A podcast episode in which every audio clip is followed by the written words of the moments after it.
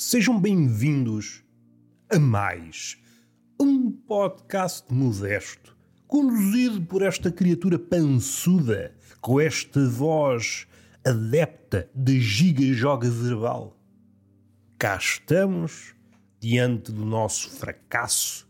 Somos pintores agitados dos possíveis mundos, dos mundos abortados. Como é que vocês convivem com as possibilidades em ruínas? Aquilo que vocês podiam ter sido.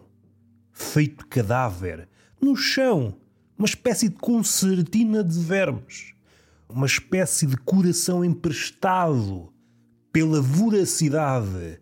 Não sei se já viram esta imagem acelerada e, por conseguinte, um vídeo. Imagem no sentido poético. Não sejamos demasiado literais. Isso é uma maldição. Nós somos demasiado ariscos, demasiados guios ágeis que nem um leopardo para cairmos na esparrela da literalidade. Já viram este vídeo em câmara rápida? Um cadáver de um animal qualquer a ser devorado pelos vermes. É como se tivesse um coração. E esse coração é a voracidade dos vermes estão a comer-nos. Fazem das nossas tripas uma concertina. Mas chega de imagens alegres. O que é que me traz cá, para além desta cruz que carregamos com estas costas raquíticas? Eu não posso com a minha cruz. Daí que nos aproximemos do outro, para que ele nos auxilie, nos alivie o fardo da cruz durante uns momentos aproximamos-nos com fins de transar, para utilizar este verbo tão caro ou barato, depende das zonas, aos brasileiros. Olha que o homem fez aqui uma piada, olha que fez uma alusão à piada, olha que houve aqui uma contradição. Tantos olhas. E nós atravessamos, olhamos para a esquerda, olhamos para a direita, não vimos a meta-comédia a surgir. E entretanto aparece a Ruth Marlene Olha para a direita, olha para a esquerda e não pisca, pisca. É claro que pisca. É claro que pisca. Tanta referência, um novelo de referências e vocês já estão com a cabeça apinhada de incógnitas. Chegamos à origem, ao início, essa migalha, essa migalha habitada de absurdo são uma espécie de Big Crunch. Esse ponto primeiro à espera de brotar e, entretanto, cosmos, um estalar de dedos. Será que há um demiurgo por trás deste projeto? Ou é apenas o acaso a espreguiçar-se? Estou farto de ser um ponto, quero ser o cosmos, preciso de mais espaço para os meus projetos absurdos. Disse o acaso, para desgosto do destino que já estava conformado a ser um ponto. Mas não falemos do princípio nem do fim. Falemos da vida humana, que é uma coisa sem interesse. Apesar de adornos, apesar de galanteios verbais, grandiloquências, pessoas canoras e animais sem penas que discorrem sobre isto que é o homem, um ser, um ser sensivelmente vertical, esforça-se muito para manter esta posição direita Olhem para mim, eu sou o pináculo da criação. Engraçado. Como o homem, para citar Cioran, oscila entre o medroso e o herói. O medroso figura cara a este século, aliás, é a personagem com mais saída neste século. O medroso encara tudo com uma subjetividade gritante. Tudo se transforma, aos olhos do medroso, num potencial predador. O medroso é um viveiro de conspirações. O mundo conspira contra mim, pensa o medroso. Do outro lado temos o herói, que não é mais que um fanfarrão armado, desejoso de chegar à morte pelo caminho mais curto.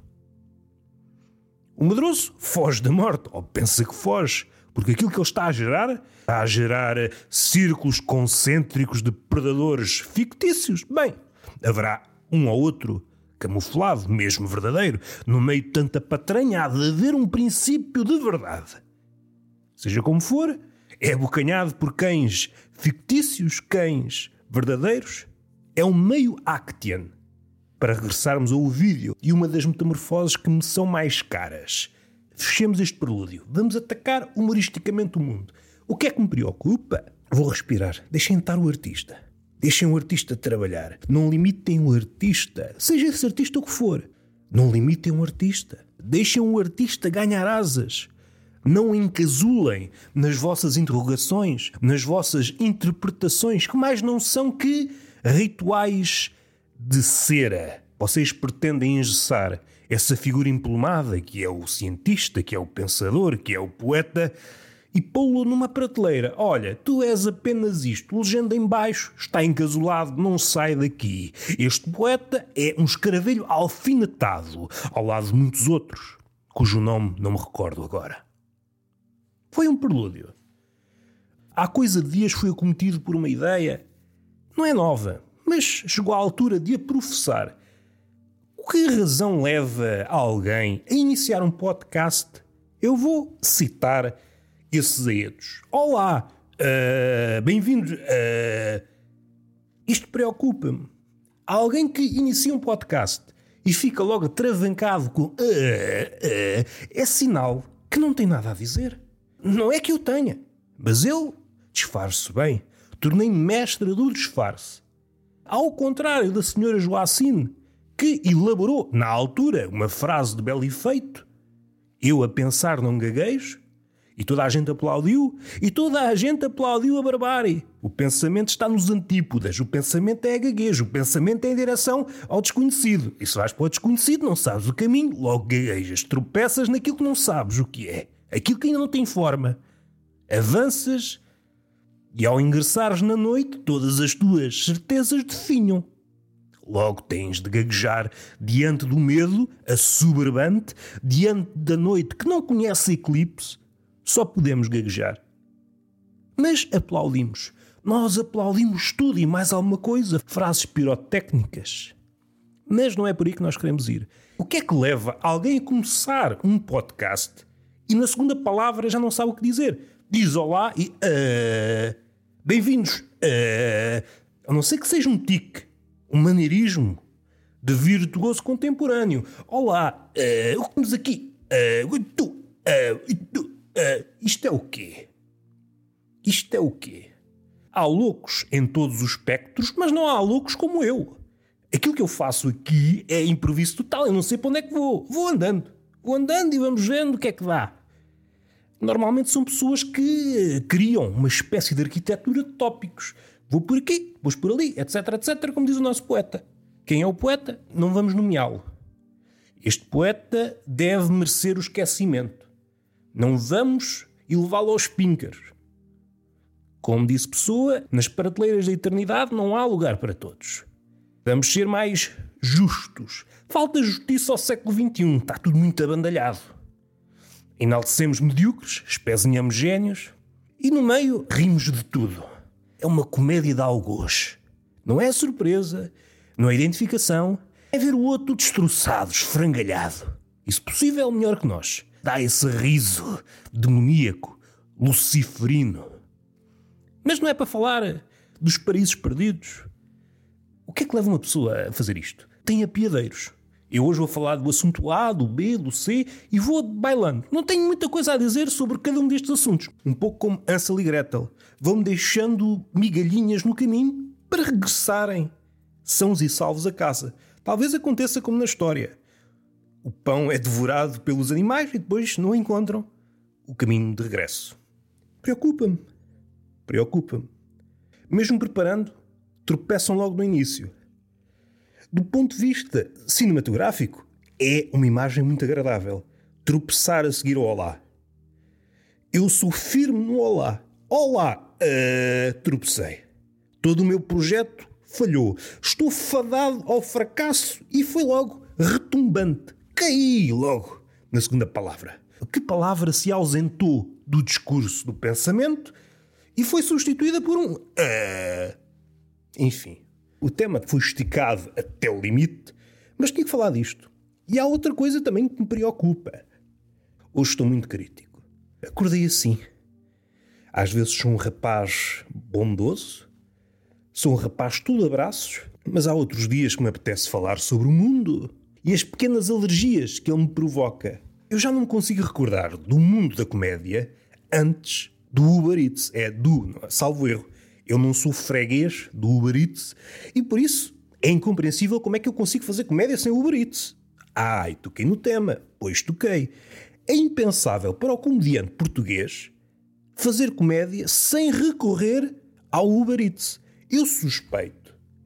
Isto é aqui uma teoria que eu lanço, estou à procura da aprovação dos meus pares. Se bem que, ao intrometer malvadamente, pela via do escárnio, um pouco à semelhança de Diógenes o cínico, eu não estou aqui para papar farsas. Eu quero é a verdade. Sendo que a verdade é inalcançável, mas faço o meu caminho. Ao ver essa nesga de verdade, crio uma tensão.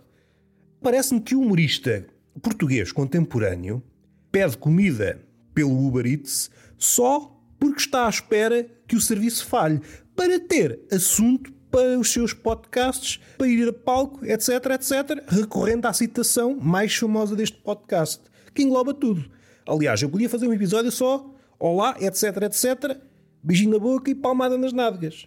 E estava feito. E era mau? Perguntou vocês, não era mau, era poético, sem palavras a mais. Mas por vezes nós temos de ser humanos, prolixos, andar aqui às voltas, dizer mamarracho e berbicacho, desnudarmos-nos de poesia, espreguiçarmos-nos, sermos entediantes, irmos ao limite, levar a língua às cordas e depois dizer: o que é que eu faço aqui? Eu não sou daqui. Vamos respirar fundo. Isto preocupa-me. Eu não estou a criar hipérboles. Vocês, se forem cientistas, façam este experimento. Ouçam podcasts de humoristas portugueses e vão ver que há uma recorrência absurda de temas relativos a entregas do Uber Eats. Eu acho que é já uma muleta. Fazem de propósito. Ai, não tenho material. Foda-se. Vou ter que pedir comida outra vez pelo Uber Eats. Senão não tenho material para o podcast. E depois o pedido não chega e ele, é, que fixe. A comida chega fria, mas ao menos tenho mais 10 minutos de podcast. Tal como eu, só que eu faço meta-comédia. Só faço meta-comédia, pá. Sou meta-meta. Não, não sou. Já fiz esta piada, não é um callback, é apenas uma reprimenda a mim próprio. O que é que as pessoas do voto antecipado fazem no dia de reflexão? Deixo aqui a pergunta. Estou aqui um bocado ranhoso. É sinal que o podcast está prestes a acabar. Conseguem responder-me? É que é muito perigoso. Chegar ao dia da reflexão e ocupar o dia com pensamentos negativos quer dizer que vão usar o dia da reflexão para pensar na vida. Eu já estou a ver a semana seguinte. A CMTV abre com isto: suicídio coletivo. As especialistas apontam relação entre a malta que votou antecipadamente e o suicídio. Pensar na vida é problemático, pá. É esperar para ver. Outra coisa que me preocupa, eu estou, preocupa-me tudo, eu por acaso estou todo preocupado. Isto já foi abordado algumas vezes, vou olhar a muleta de outro ângulo. O imagina é provavelmente a muleta linguística mais condescendente de todas. Porque está a pedir ao outro, imagina. Porque se eu não disser imagina, tu és incapaz de imaginar. Imagina, vá. E a pessoa, opa, vamos começar a imaginar. É linguagem condescendente. A pessoa, inconscientemente, o que está a dizer é: se eu não digo imagina, a outra pessoa não imagina e depois não compreende aquilo que eu digo. Feliz ou infelizmente, aquilo que ele diz após o imagina não exige grande imaginação. Por isso, imaginando ou não, a pessoa, em princípio, compreende aquilo que ele está a dizer. Somos todos felizes. Somos todos felizes, apesar da palermice. E assim é que é bonito. Tenho pensado em Deus. Ou melhor, ele tem pensado em mim. Eu acho que ele tem pensado em mim porque, é pá, estás sempre a falar de mim, Roberto. O que é que se passa? Queres falar? Não quero falar porque tu estás em todo o lado, não me dás privacidade e assim não pode ser. Tinha-te dito que queria distância, mas tu és um Deus tóxico. És um Deus tóxico, meu caro Deus. Eu imaginei Deus a solucionar as preces.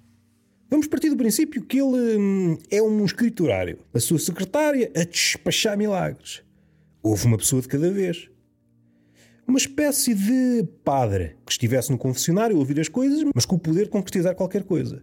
Via no Facebook alguém a expressar-se nestes moldes, oxalá caísse um asteroide e nos matasse a todos. E Deus, bom, se é isso que queres, é isso que vais ter asteroide em direção à Terra. O asteroide estava a aproximar-se, aparecia outra pessoa. Só espero que Deus nos salve a todos. E Deus, foda-se, vocês decidam-se, caralho. Um quer a destruição, outro quer a salvação. Assim não nos entendemos. Mas valia estar quieto. Eu estou em crer que esse foi o motivo pelo qual Deus se afastou. Assim, epá, nós somos muito contraditórios.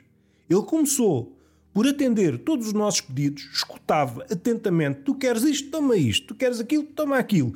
Mas às tantas, um queria uma coisa e o outro queria o contrário. Ele assim: opa, eu dou com uma mão e tiro com outra. Epá, tomar vale estar quieto. Mais vale adotar uma postura mais oriental, observar de longe as merdas. Ah, Deus não, não existe, não, está chateado convosco. Vocês não sabem orientar, não se juntam todos. O que é que queremos? Pedimos de uma só vez e Deus realiza. E está feito. Nunca mais me chateio. Uma pessoa quer passar férias e Deus a pensar: o que é que eu digo aos outros deuses? O que é que tiveste a fazer? Ah, tive a fazer uma coisa e ia-te fazer essa coisa. E os outros deuses, de outros panteões? Tu trabalhas já na função pública, nas obras. Esses é que fazem e desfazem logo a seguir. E para não estar a passar por essas merdas, Deus borrifou-se na humanidade. E fez bem, eu fazia a mesma merda. Eu fazia a mesma merda.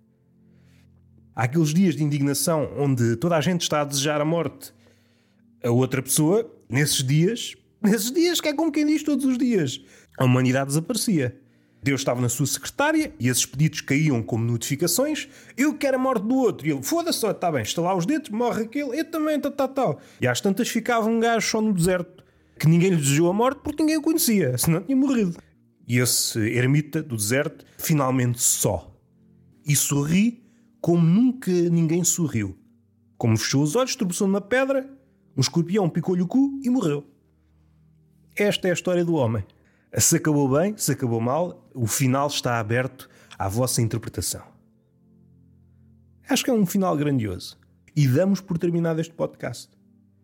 Vamos respirar um pouco. Falámos muita coisa. E às vezes fico parvo, ou melhor, permaneço, que eu nunca saio do estado para o isso com a quantidade de coisas, vou dizer coisas que é para não dizer pensamentos, ideias e piadas, que é para vocês não se insurgirem. Ah, não sei o quê. É assim que vocês falam.